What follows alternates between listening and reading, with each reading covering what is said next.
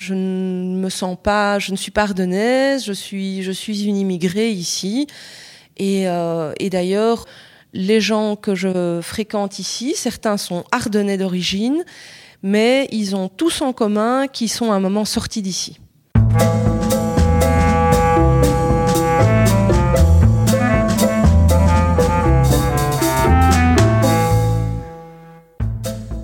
Bonjour et bienvenue au pays de nulle part. Je suis Aude Piette, fondatrice du Coworking Art et co-gérante avec ma sœur Lola du restaurant Les Gamines et de l'hôtel Le Val de Poix à Poix-Saint-Hubert en Ardennes belge. Je suis une Ardennaise exilée à Bruxelles depuis 18 ans et je travaille en Ardennes depuis 7 ans. Au pays de nulle part est un podcast dédié à la ruralité et à ceux qui y vivent ou pas. Il paraît tous les 15 jours les jeudis. Cette semaine, pour ce dernier épisode avant la césure estivale, je vous emmène visiter le moulin de Hollange et rencontrer Adrienne Delacroix.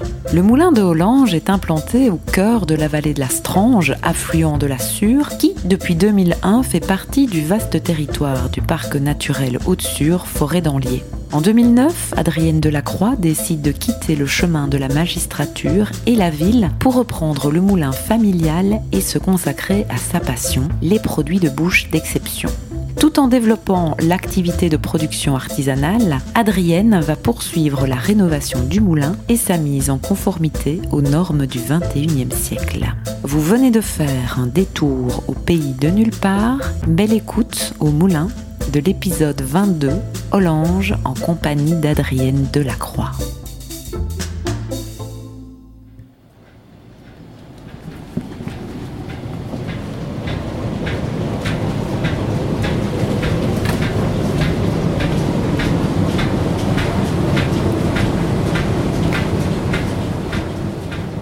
Bonjour Adrienne. Bonjour Aude. Je suis très contente d'être ici, chez toi, au Moulin de Hollange. Ici, on est dans un site magnifique, remarquable, que tu gères, euh, que tu as repris. Euh, le Moulin de Hollange, on va, on va y revenir, on va en parler longuement dans, dans cet entretien. D'où viens-tu, toi, Adrienne Où es-tu née? Moi, je suis née à Bruxelles. Je suis bruxelloise d'origine. De souvenir, c'est ton papa qui est derrière le Moulin de Hollange à la base? C'est ça. Donc, euh, en fait, mon père est bruxellois, lui aussi. Euh, ma mère, elle est parisienne et euh, ils se sont installés à Bruxelles euh, après leur mariage. Ils ont fait leurs études là-bas. Et, donc moi, j'ai grandi à Bruxelles, en, en, tout cas en partie, puisque mon père a repris le moulin quand j'avais 8 ans et on s'est installé au moulin quand j'avais 10 ans. D'accord. Et à Bruxelles, où habitais-tu? Dans quelle commune? Alors, on a habité d'abord à Krenem et puis on a habité à Etterbeek. Et donc, à 8 ans, tu te retrouves euh, complètement euh, au sud de la Belgique euh... Alors, 10 ans, 10 en fait, ans, hein, oui. 10 ans. Et alors, oui, c'est vraiment euh, un changement complet puisque je vais passer du réputé collège Saint-Michel à Bruxelles à l'école de village de Hollange, puisqu'à l'époque, il y a encore une école dans le village. Et c'est une école avec euh, donc les six années primaires, mais les six années primaires qui sont dans le même local avec un seul instituteur pour les six années. Ça a dû être vraiment un choc pour toi quand même. Ah, ça a été euh, effectivement un, un, changement radical et euh, le souven un souvenir que j'en garde en particulier, c'est ma tenue d'écolière bruxelloise où je me suis fait dévisager par euh, mes nouveaux camarades. J'étais voilà en jupe plissée, chemisier et souliers vernis.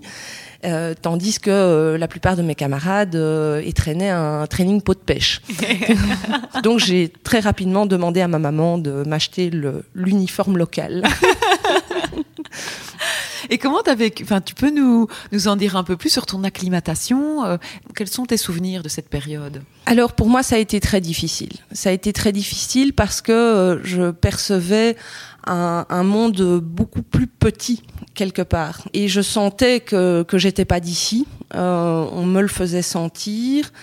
Et donc, en humanité, en première humanité, là j'ai un peu rué dans les brancards. J'étais à l'école à Bastogne et j'ai très vite euh, dit au directeur que toute façon, qui ne souhaitait pas me garder dans son établissement, je lui ai dit de toute façon, euh, moi je n'ai pas envie de rester ici et j'ai fait des pieds et des mains pour que mes parents me mettent en internat à Bruxelles ou proche de Bruxelles. J'ai quand même, euh, je me suis fait euh, l'une ou l'autre amie dans le village et à l'école, et, ma mère a toujours été très attentive à me, à essayer de m'intégrer au travers d'activités euh, extrascolaires.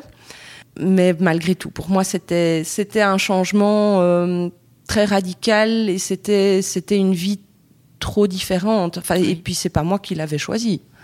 Et d'ailleurs, quand on a emménagé au Moulin, en fait, seulement, on s'est installé ici, mon père, ma mère, mon petit frère et moi. Mes deux aînés, euh, ma sœur rentrait à l'UNIF, donc elle est restée à Bruxelles, et mon grand frère était en internat. Et donc, euh, il avait déjà des petites amies qui voulaient voir le week-end. Mhm. Donc, en fait, il n'a pas vécu ici. Donc, on n'est que deux euh, dans la fratrie à avoir euh, véritablement vécu au moulin. Et qu'est-ce qui a amené ton papa à l'époque à, reprendre ce moulin? Alors lui, donc, il était, il était médecin, chercheur et il travaillait dans l'industrie pharmaceutique. Et son rêve d'enfant, euh, c'était d'être jardinier. Et en fait, il rêvait d'un projet paysager. Et voilà, suite à, à, une annonce dans le journal Le Soir, il a, il a trouvé ce moulin à vendre et il a vu le potentiel paysager autour du moulin. Et l'avantage du moulin, c'est qu'il était aussi euh, vivant socio-économiquement et qu'il pouvait aussi générer des revenus qu'il allait pouvoir euh, euh, mettre dans son projet paysager. Alors dans un premier temps, il a, il a, il a voulu déléguer puisque son projet c'était vraiment le projet paysager et c'était pas de devenir meunier boulanger. Mais il, il s'est très vite rendu compte que la délégation ne fonctionnait pas et donc, il a dû lui-même euh, se former au métier de meunier et de boulanger. Et ben, ce sont les, les, anciens propriétaires euh, ben, qui lui ont mis euh, voilà, le pied à l'étrier. Mais toi, à ta première année secondaire à Bastogne, ne se passe pas tellement bien. Tu décides de, de partir. Et où vas-tu alors étudier? Alors là, on va, on va me, me mettre au, à l'internat du Berlaymont à Waterloo. Donc tu retournes du côté de Bruxelles, quoi voilà. Bon, Waterloo, c'est pas Bruxelles, hein, mais, mais, mais, mais voilà, je, je transite par Bruxelles à chaque fois que je dois aller à l'internat. Puis là, je, je, je, me retrouve avec euh, quelque part des, des gens qui viennent de, de différents horizons. Et ça, ça me, ça me plaît un peu plus, oui. Le fait que je puisse transiter par Bruxelles euh, et qu'on a conservé hein, une maison à Bruxelles, ben, me permet quand même de, de profiter euh, de la ville euh, et de, de ce qu'elle peut offrir. Ça, ça, élargit mon monde, quelque part. Et tu y resteras combien de temps? Alors, là, mon parcours scolaire est un petit peu chaotique. Je, je, rue, je rue dans les brancards. Euh, et donc, je ne vais y rester que deux ans puisque malheureusement je vais louper une marche scolaire en troisième et que là mon père va me sanctionner et, il va me remettre à Bastogne, à l'école à Bastogne. D'accord. Comment tu vis à nouveau ce retour euh, à l'école de Bastogne J'imagine comme une euh, alors là, très très mal. Pour le coup, vraiment très très mal. Et, je vais aller très très mal d'ailleurs. Pour moi, Bastogne, euh, c'est vraiment un, beaucoup, un, milieu beaucoup trop petit. Il y a un espèce d'esprit de clocher. on, on, se tient tous les uns les autres. On, il y a, y, a, peu d'ouverture, je trouve, peu d'ouverture sur, euh, le monde. Euh, euh, voilà, on est, un peu enfermé à Bastogne. On, m'a toujours fait ressentir que je ne venais pas d'ici, mais quelque part, on peut le comprendre puisque je ne venais pas d'ici et que j'avais un bagage, j'arrivais avec un bagage que je ne pouvais pas toujours partager avec mes camarades. Donc oui, je me suis toujours sentie euh, différente et, pas à ma place. Mhm. Et oui, et là je vais, oui, ça va être une, spirale infernale et euh, oui, je vais, je vais me retrouver dans le, côté obscur euh, de Bastogne et, avoir de très mauvaises fréquentations. c'est un très petit milieu, donc c'est, oui, ça va très très mal se passer.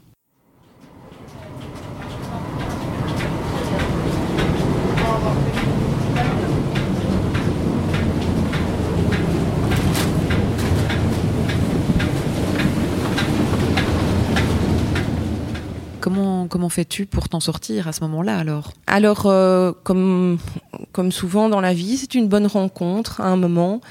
Euh, je vais faire la rencontre d'un d'un jeune homme qui, euh, qui était anciennement éducateur de rue à Charleroi et qui, et qui va percevoir ma, ma, ma, déchéance et, et, qui va me dire, voilà, tu es en danger de mort. Et donc, voilà, si tu ne t'arrêtes pas, il va falloir que je prenne des mesures. Et ça, ça a été un électrochoc pour moi. Et, et alors là, j'ai décidé de rebondir. Et j'ai expliqué à mes parents tout ce qui m'était arrivé. Je m'étais organisé deux mois de vacances où je partais d'ici. Tu avais quel âge à l'époque? J'avais j'avais 16 ans. Euh, alors mes parents ont ouvert grand, grand leurs yeux et leurs oreilles en entendant tout ce qui m'était arrivé, parce qu'ils ne l'avaient pas vu, évidemment. Et donc voilà, et c'est là que j'ai décidé de rebondir. Là, j'ai fait une, euh, quatrième humanité dans une autre école encore à Bastogne, quelque part qui me convenait mieux. Euh, mais malgré tout, j'étais pas à ma place. Et, et donc, en fait, euh, après un petit passage au centre PMS de mon école, j'ai décidé que j'allais faire le jury central. Et ils m'ont trouvé une école à Bruxelles qui était très chouette, qui convenait très bien à mon projet, puisque c'était mon projet. Et là, ça y est, j'étais repartie. Et puis, ben, ça voulait dire que je me réinstallais à Bruxelles. Et à ce moment-là aussi, ma mère a suivi. Et euh, mon petit frère a suivi aussi, parce que ma mère, en fait, ça ne lui convenait pas d'être cinq jours sur sept au moulin. Donc, on s'est tous les trois réinstallés cinq jours sur sept à Bruxelles. Enfin, moi, carrément, 7 jours sur 7, en fait, parce que parce qu'il n'était plus question pour moi de rester au moulin. Mes rapports avec mon père étaient très mauvais, euh, et puis je voulais rester à Bruxelles. Alors là, c'est bah, la libération, c'est la libération, puisque c'est le retour à Bruxelles, plus un programme scolaire très soutenu, donc très nourrissant. Et, euh, et là, je vais, là, c'est parti. Euh, là, je m'envole. Euh, je suis bien, je vais brillamment réussir ce, ce, ce, ce parcours de jury central hein, qui est, qui est pas évident. Et je vais pouvoir rentrer à l'université. Enfin, les choses rentrent dans l'ordre. Euh, et, et, et, les choix, les choix s'ouvrent à moi. Qu'est-ce que je vais faire comme études, euh, droit ou ingénieur civil euh, c'est génial, c'est je peux choisir et, et, et l'UNIF ça sera à Bruxelles et, et j'ai bonheur à retrouver Bruxelles, je, je, vais me faire des amis, je voilà, je retrouve la ville où je me sens bien, euh, qui, qui, offre beaucoup de possibilités. Donc euh, là, c'est là, ça y est, c'est parti quoi.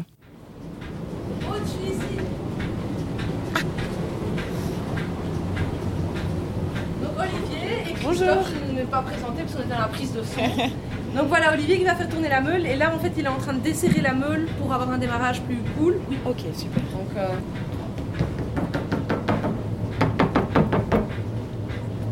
voilà. Et on va avoir l'eau qui va arriver ici. D'accord. Euh, donc il va, aller, il va aller ouvrir la vanne. Ouais, à mon avis, il y a un truc intéressant, c'est quand on va commencer Oui. à tourner. Oui. Euh, ouais, on va ouvrir. Tu termines le jury central brillamment et tu décides de prendre quelle voie après ça? Alors finalement, ça sera le, ça sera le droit. Euh, je pense, je suis très animée d'un besoin, d'un sentiment de justice. Et puis, il y a une certaine tradition aussi dans, dans, dans ma famille, du côté de mon père particulièrement. Euh, il y a quelques brillants juristes, et donc ma sœur aussi a fait le droit. Euh, donc voilà, je vais faire le droit, euh, et ça va, ça va énormément me plaire d'ailleurs. Et je fais ces études-là avec euh, comme objectif de devenir magistrat. J'ai 23 ans et à l'époque, euh, le, le, parcours, je dirais, un peu obligatoire pour aller vers la magistrature, c'est le barreau. Et donc, je vais faire un an de barreau à Bruxelles. Et donc, au bout d'un an, jour pour jour, j'arrête le barreau parce que franchement, c'est pas trop mon truc. Ouais. Et je, je me consacre à la préparation de l'examen de la magistrature. Sauf que, entre-temps, je sens monter en moi un malaise. Alors ce malaise, l'expression est physique, c'est des, des, mots de ventre, euh, des, des, mots de dos. Euh, et je me dis, oulala, en fait, je commence à, à me poser des questions sur euh, mon futur en tant que juriste et en tant que, que, que, magistrat. Et je me demande si cette carrière va faire mon bonheur. Et, je me rends compte que je, enfin, je, me pose la question de, savoir si je suis à ma place là-dedans. En fait, je, sens, voilà, il y a un malaise physique, il y a, il y a un malaise dans le rapport à autrui dans ce métier, que ça soit en tant qu'avocat ou magistrat. On est un peu dans un rapport de force hein, et un rapport d'autorité. On n'est pas dans un rapport d'égal à égal. Et donc euh, là, il y a quelque chose qui me dérange. Et puis, on est dans un métier intellectuel, on est dans, la plaidoirie, l'argumentation. Et quelque part, on, voilà, on est dans un métier de service. Et bah, on fait un peu ce qu'on veut. Et autrement dit, on peut aussi tricher. Et ça, ça ne me plaît pas.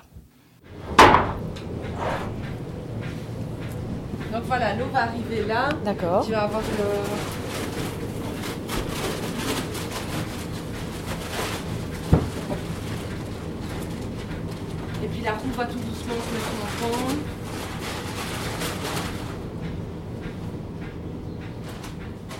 Alors du coup, euh, ben, je me pose beaucoup de questions. Je vais quand même euh, passer en revue tous les métiers euh, en rapport direct, je dirais, avec mon diplôme. Et puis, il y a quand même autre chose. Avant même de, de commencer ces études de droit, je savais, à l'exemple de mon père, qu'un jour je changerais de métier, puisque le discours de mon père c'était faites des études, euh, exploitez vos capacités intellectuelles, grandissez-vous, euh, apprenez à réfléchir, mais surtout ensuite faites ce que vous aimez. Parce que lui, c'est ce qu'il s'est permis de faire. À 40 ans, il est revenu à ses rêves d'enfant. Et moi, ma première passion dans la vie, ce sont les produits de bouche moi, je, dis, je, vis pour manger. Et donc, ben, qu'est-ce que j'aime et qu'est-ce qui m'anime profondément Ce sont les produits de bouche d'exception. Et, là, je me dis, bah, euh, mon père tient ce moulin. Euh, le réseau autour du moulin n'est pas encore très développé, à Bruxelles particulièrement. Moi, j'y suis. Ben, tiens, je vais ouvrir une boulangerie à Bruxelles. Alors euh, j'ai monté ce projet, j'en ai parlé à mon père évidemment, qui trouvait que c'était une excellente idée. Ma mère, elle, était effarée, pas du tout rassurée, en disant mais enfin, tu as fait des, belles études, euh, cette carrière est faite pour toi. Et je dois dire qu'autour de moi, euh, les proches ne comprenaient pas non plus ce, ce revirement. Tes amis non plus? Non, non, puisqu'ils étaient là, mais enfin, toi, Adrienne, tu es, tu faite pour ce métier, tu, es une excellente juriste, tu es faite pour cette carrière. Et donc, j'ai pas été très suivie. Mon père, lui, trouvait que c'était une bonne idée. Donc, il m'a laissé, il m'a laissé faire mon projet et j'ai très vite monté ce projet. Et puis, c'est au moment où je m'apprêtais à signer un compromis de vente pour un bâtiment à Bruxelles, pour y implanter ma boulangerie, mon père m'a dit stop. C'est super ce que tu as fait jusqu'à présent mais est-ce que tu n'envisagerais pas de reprendre le navire amiral avant de lancer des vaisseaux?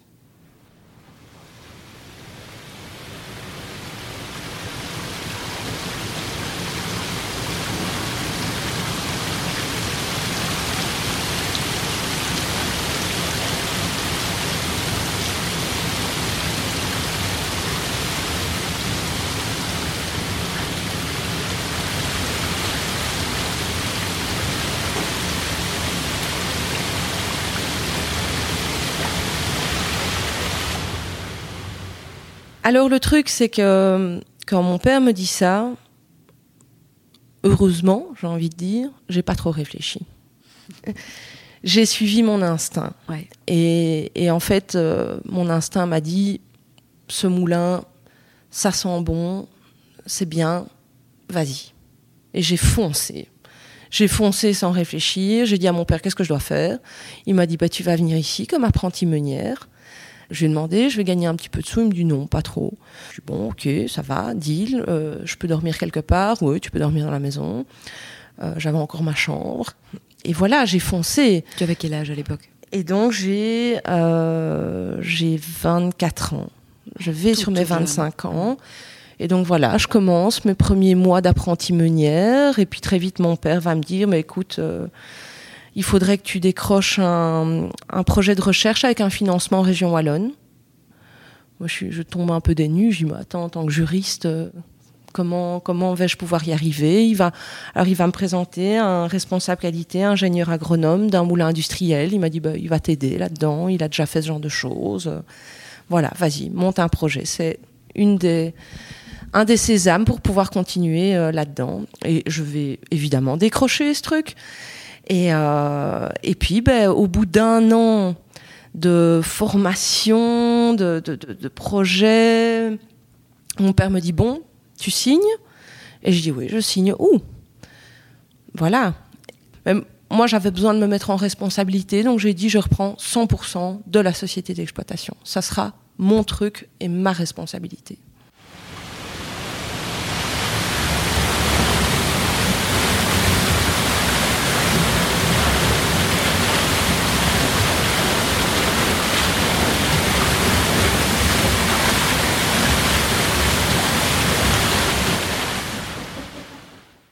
Comment tu vis ces premiers pas dans ce nouveau métier euh Est-ce que tu te sens d'emblée à ta place? Alors, j'ai pas trop le temps de réfléchir. Honnêtement, le, challenge est gigantesque. J'ai tellement de choses à apprendre, mais tellement de choses, puisque non seulement je n'ai aucune compétence euh, technique, théorique, en meunerie, en boulangerie très peu, en gestion d'entreprise, pas mon expérience professionnelle se résume à une année de barreau et six mois de stage auprès d'un juge d'instruction. Donc, j'ai très très peu d'expérience professionnelle et de compétences par rapport au métier, donc j'ai vraiment tout à apprendre.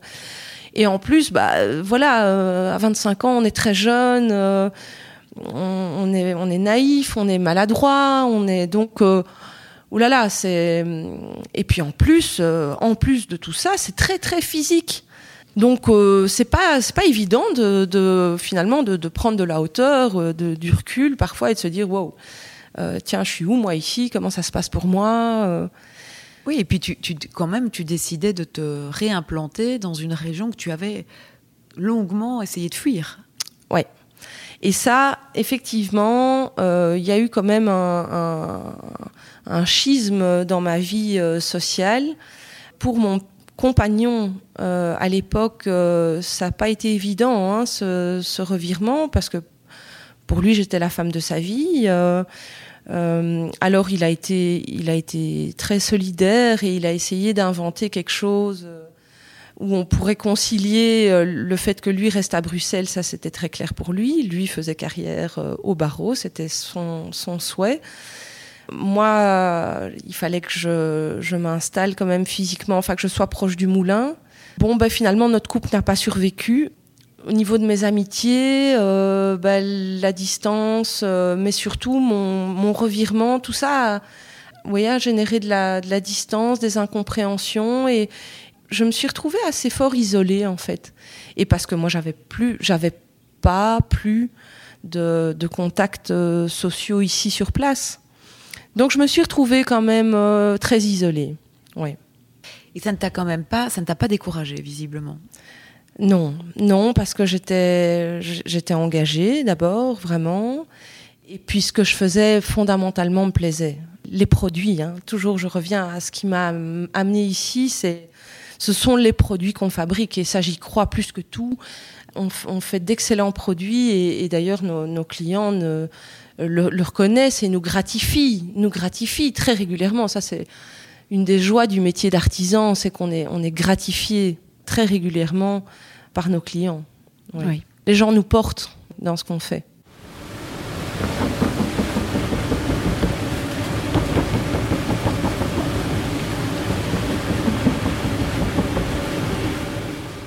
Et donc tu reprends l'entreprise familiale, enfin de ton papa, euh, à bras le corps, toute seule. Tu décides de, te porter toi-même garant, d'être responsable euh, entièrement du, de l'entreprise. Quelle est ta patte dans cette entreprise? Quelles sont tes motivations, tes valeurs? En fait, il va s'agir pour moi de faire rentrer cette entreprise dans le 21e siècle, avec euh, une mise aux normes à différents niveaux, monter, monter en rigueur, en rigueur euh, au niveau de la, production, mieux comprendre aussi ce qu'on fait. Parce que, parce que mon père va être très honnête, hein, euh, il y a une partie du moulin, du métier de meunier, où il me dit, pour moi c'est une, boîte noire. Bon amusement, ma fille. Mmh. C'est-à-dire? Euh, autant il a, effectivement euh, lui-même euh, rénové une partie du moulin, de l'infrastructure, un petit peu de la mécanique, des, meules et de, de la roue.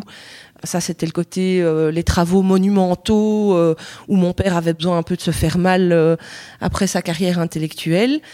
Mais le métier de meunier, c'était pas ça qui l'intéressait.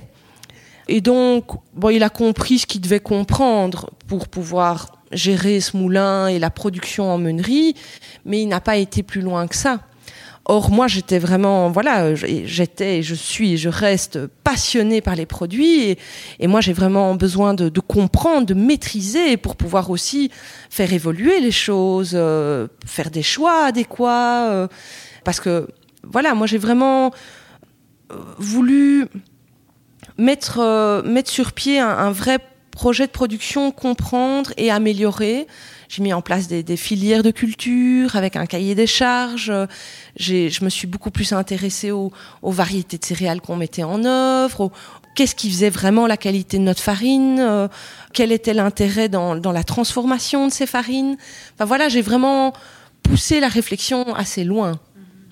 Oui, ce qui fait le, le pain qui est celui de Hollange aujourd'hui, parce que pour la petite anecdote, c'est du pain que nous mangions aussi dans la famille depuis des années, et qui était le petit bonheur, c'est d'aller jusqu'à Hollange, de faire une pointe jusqu'à Hollange, ou descendre plutôt, et, euh, et d'aller chercher des dizaines de pains qu'on congelait, et on était, euh, ce, pain était, toujours, mais pour moi c'est un peu une Madeleine de Proust, hein, le pain de Hollange. Oui, effectivement, moi-même je ne m'en lasse pas, ça fait, euh, ça fait 26 ans que je le mange, et et, je, je, me le dis souvent, je ne m'en lasse pas. Et je dis aussi à mes nouveaux clients, quand ils arrivent ici, attention, quand vous allez commencer à manger ce pain-là, vous aurez sans doute du mal à en manger un autre.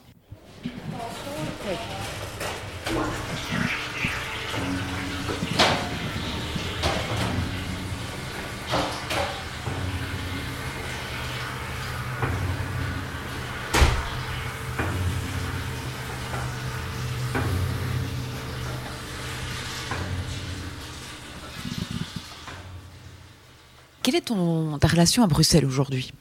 Alors, euh, ça j'ai souvent dit, euh, ma chance euh, en étant à Hollange et en étant Belgique, en Belgique, c'est que la Belgique c'est très petit. Et heureusement, euh, on est près de, grands axes de circulation. On a la Nationale 4, la E25, le 411, qui sont vraiment tout proches. Et donc, Bruxelles, on est à une heure et demie de Bruxelles. Euh, Namur euh, 50 minutes, Liège 50 minutes, Luxembourg 45 minutes. Donc ça, c'est quand même euh, la ville n'est pas loin.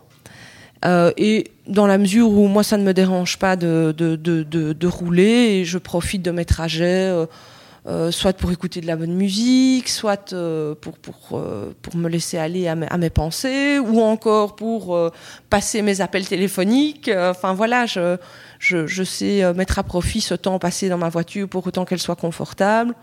donc voilà, la ville reste pas loin. Et tu y retournes souvent ou tu as moins le besoin d'y séjourner? Alors, euh, j'y vais régulièrement. J'ai euh, un petit peu de famille à Bruxelles euh, que je fréquente. Euh, j'ai une petite filleule qui est née euh, il n'y a pas très longtemps, qui habite là. Euh, et donc, je tiens, je tiens à suivre son évolution. Ben, la ville, c'est voilà, c'est comme je disais, c'est certains plaisirs sur le plan culturel. C'est l'opéra, c'est des concerts, c'est le théâtre. C'est les restaurants aussi, parce que moi qui suis passionnée de produits oui. de bouche, euh, j'adore aller au restaurant. Et puis on travaille aussi avec pas mal de restaurateurs. Absolument. Donc euh, euh, voilà, là je, je, et puis comme je, je dis souvent aussi, moi j'aime voyager avec le ventre. Donc euh, voilà, la ville euh, qui recèle aussi pas mal de trésors à ce niveau-là. C'est ça. Est-ce que tu te sens euh, ce terme qu'on utilise souvent pour euh, identifier les, les, les, les, citadins qui viennent vivre en campagne. Est-ce que tu te sens néo-rural, toi? Est-ce que tu te décrirais comme ça? Est-ce que tu te sens dans cette énergie? Mais alors, je crois qu'il y a campagne et campagne. Hein. La campagne du Namurois, euh, où on est proche de Namur, et pour le coup, Namur, c'est une vraie ville, petite ville, mais c'est une vraie ville comparée à Bastogne. Et puis il y a vivre à Hollange, où là quand même c'est vraiment une campagne plus profonde, j'ai envie de dire. On est en Ardennes. Et ben, la mentalité n'est pas la même. Et donc, euh, moi, j'ai déjà pu observer ou entendre des citadins qui ont l'envie, le rêve de ce retour à la nature. Euh, mais parfois, c'est un peu un fantasme.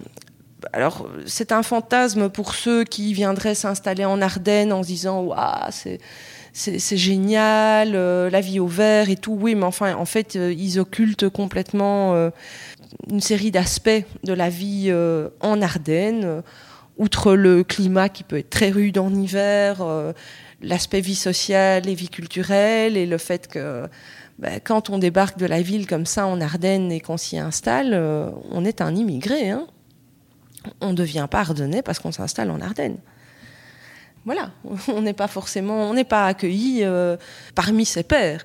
Voilà, il y a campagne et campagne. Euh, je dirais que tout dépend d'où on s'installe. Et, moi, voilà, je l'ai dit, euh, je ne me sens pas, je ne suis pas ardennaise, je suis, je suis une immigrée ici. Et, et d'ailleurs, les gens que je fréquente ici, certains sont ardennais d'origine, mais ils ont tous en commun qu'ils sont à un moment sortis d'ici puis ils ont fait le choix de s'installer ici parce que c'est leur terre, ils s'y sentent bien.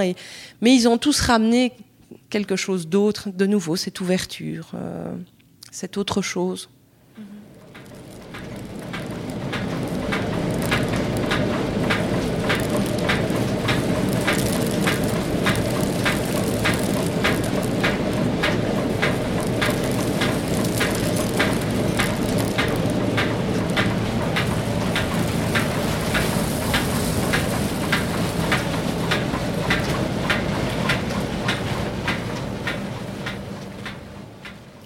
Alors aujourd'hui, la première chose, c'est que hum, je suis apaisée. Euh, et c'est pas rien de le dire parce que voilà, ça a été un, parcours. Euh, j'ai eu un parcours de vie euh, parfois chaotique, douloureux. comme comme d'autres, j'ai une histoire familiale qui n'a pas toujours été facile. Euh, la relation avec mon père euh, a, été, a été parfois très difficile. Le parcours professionnel, ce choix de reprendre le moulin a été un, véritable challenge dont je n'ai pas mesuré toute l'ampleur au départ et heureusement. Euh, mais donc il a, fallu, il m'a fallu prendre le temps à un moment de, décanter tout ça euh, de défaire une, pelote de, de, nœuds euh, pour pouvoir finalement avoir un regard vers le futur euh, plus tranquille et pouvoir véritablement développer une, pensée qui m'est propre aussi. Voilà. Et donc maintenant que je suis dans cet état d'esprit, eh bien, je pense que c'est extrêmement favorable. L'horizon est dégagé. Euh, les casseroles sont mises de côté. Et euh, je crois plus que jamais dans ce qu'on fait ici au moulin, non seulement dans les produits, mais aussi sur le plan humain. ce projet, c'est pas seulement un projet pour, pour les produits, c'est aussi un, un, projet qui est respectueux des personnes qui y travaillent, qui gravitent autour, que ce soit nos fournisseurs, nos clients. Et donc, moi, j'ai aussi envie que ce projet soit exemplaire, non seulement au niveau des produits, mais aussi au, niveau du modèle humain. Et donc, quelque part, j'aurais envie de le faire grandir pour que plus de monde en profite. Euh, non seulement que nos produits euh, soient accessibles, plus accessibles aux gens qui apprécient ce genre de produits, euh, mais peut-être aussi que, plus de personnes et la possibilité de participer au projet. les blocs.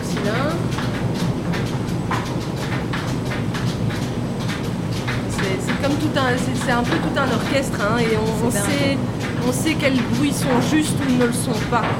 Euh, un moulin, ça se conduit aussi euh, à l'oreille.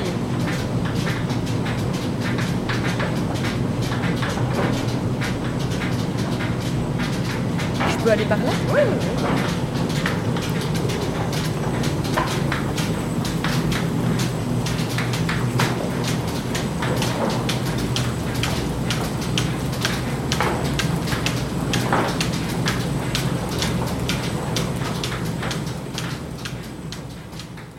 Voilà, moi aujourd'hui je suis, je suis attachée. Euh, je, dis parfois, je suis, je me sens gardienne d'un patrimoine et d'un savoir-faire.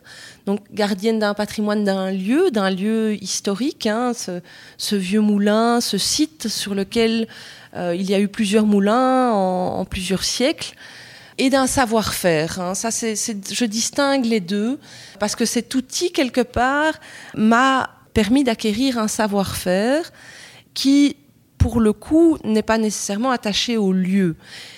Ce que le lieu, néanmoins, aussi euh, m'apporte et, ce à quoi je me suis attachée, c'est cette euh, prise directe avec la nature. La particularité de notre moulin, c'est que c'est un moulin hydraulique. Il fonctionne encore avec l'eau. Euh, non seulement en direct, on a une meule qui tourne avec l'eau en direct, mais on a aussi une deuxième roue qui produit l'électricité en permanence. Et donc, euh, ben moi, je, suis très attachée à cet aspect des choses aussi, de ce, de ce rapport à la nature. Hein. On, est en rapport non seulement parce qu'on utilise les fruits de la nature euh, au travers des céréales, mais on, on utilise aussi l'énergie euh, naturelle. Voilà, donc ça, ce sont des aspects auxquels je me suis attachée mais je pense qu'ils ne sont pas nécessairement attachés au lieu, enfin, qui peuvent être éventuellement déplacés. Enfin voilà, il y a, beaucoup de questions. Hein, euh. mhm. Donc Hollange, euh, pour moi, euh, c'est un témoin, témoin dans le sens d'un passage, un passage de savoir-faire dans le temps, euh, d'une histoire qu'il faut conserver, absolument. Mais, mais peut-être que les choses se développeront ailleurs qu'ici ça, je ne, sais pas encore. Mais, mais Hollange restera, toujours.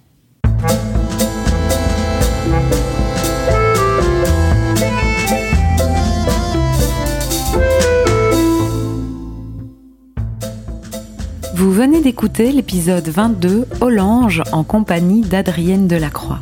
Cet épisode marque le début des vacances pour Au pays de nulle part. J'en profite pour remercier chaleureusement la province du Luxembourg belge qui a soutenu et subsidié ce podcast. On se retrouve avec mes acolytes Alice Bertrand, illustratrice des vignettes de ce podcast, et Mathieu Charret aux commandes du mixage de tous les épisodes le 17 septembre prochain. À la rentrée, je vous emmènerai à la rencontre de la philosophe, éthologue et psychologue belge Vinciane Desprez pour une discussion passionnante. Dans son dernier ouvrage, Habiter en oiseau, paru aux éditions Actes Sud, elle questionne en mêlant science et poésie la façon qu'ont les oiseaux de territoire. Que signifie habiter le monde du point de vue d'un oiseau? Cette question a commencé à habiter Vinciane Desprez grâce au chant d'un merle. Je vous souhaite un bel été dans les villes ou dans les champs. Grand merci à vous tous de nous suivre et de nous écouter. À tout bientôt au pays de nulle part.